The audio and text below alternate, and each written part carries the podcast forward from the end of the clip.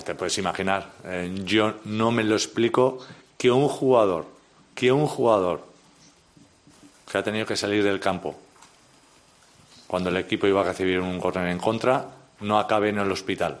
No lo entiendo. O sea, si un jugador deja el equipo con uno menos es porque tiene que ir al hospital.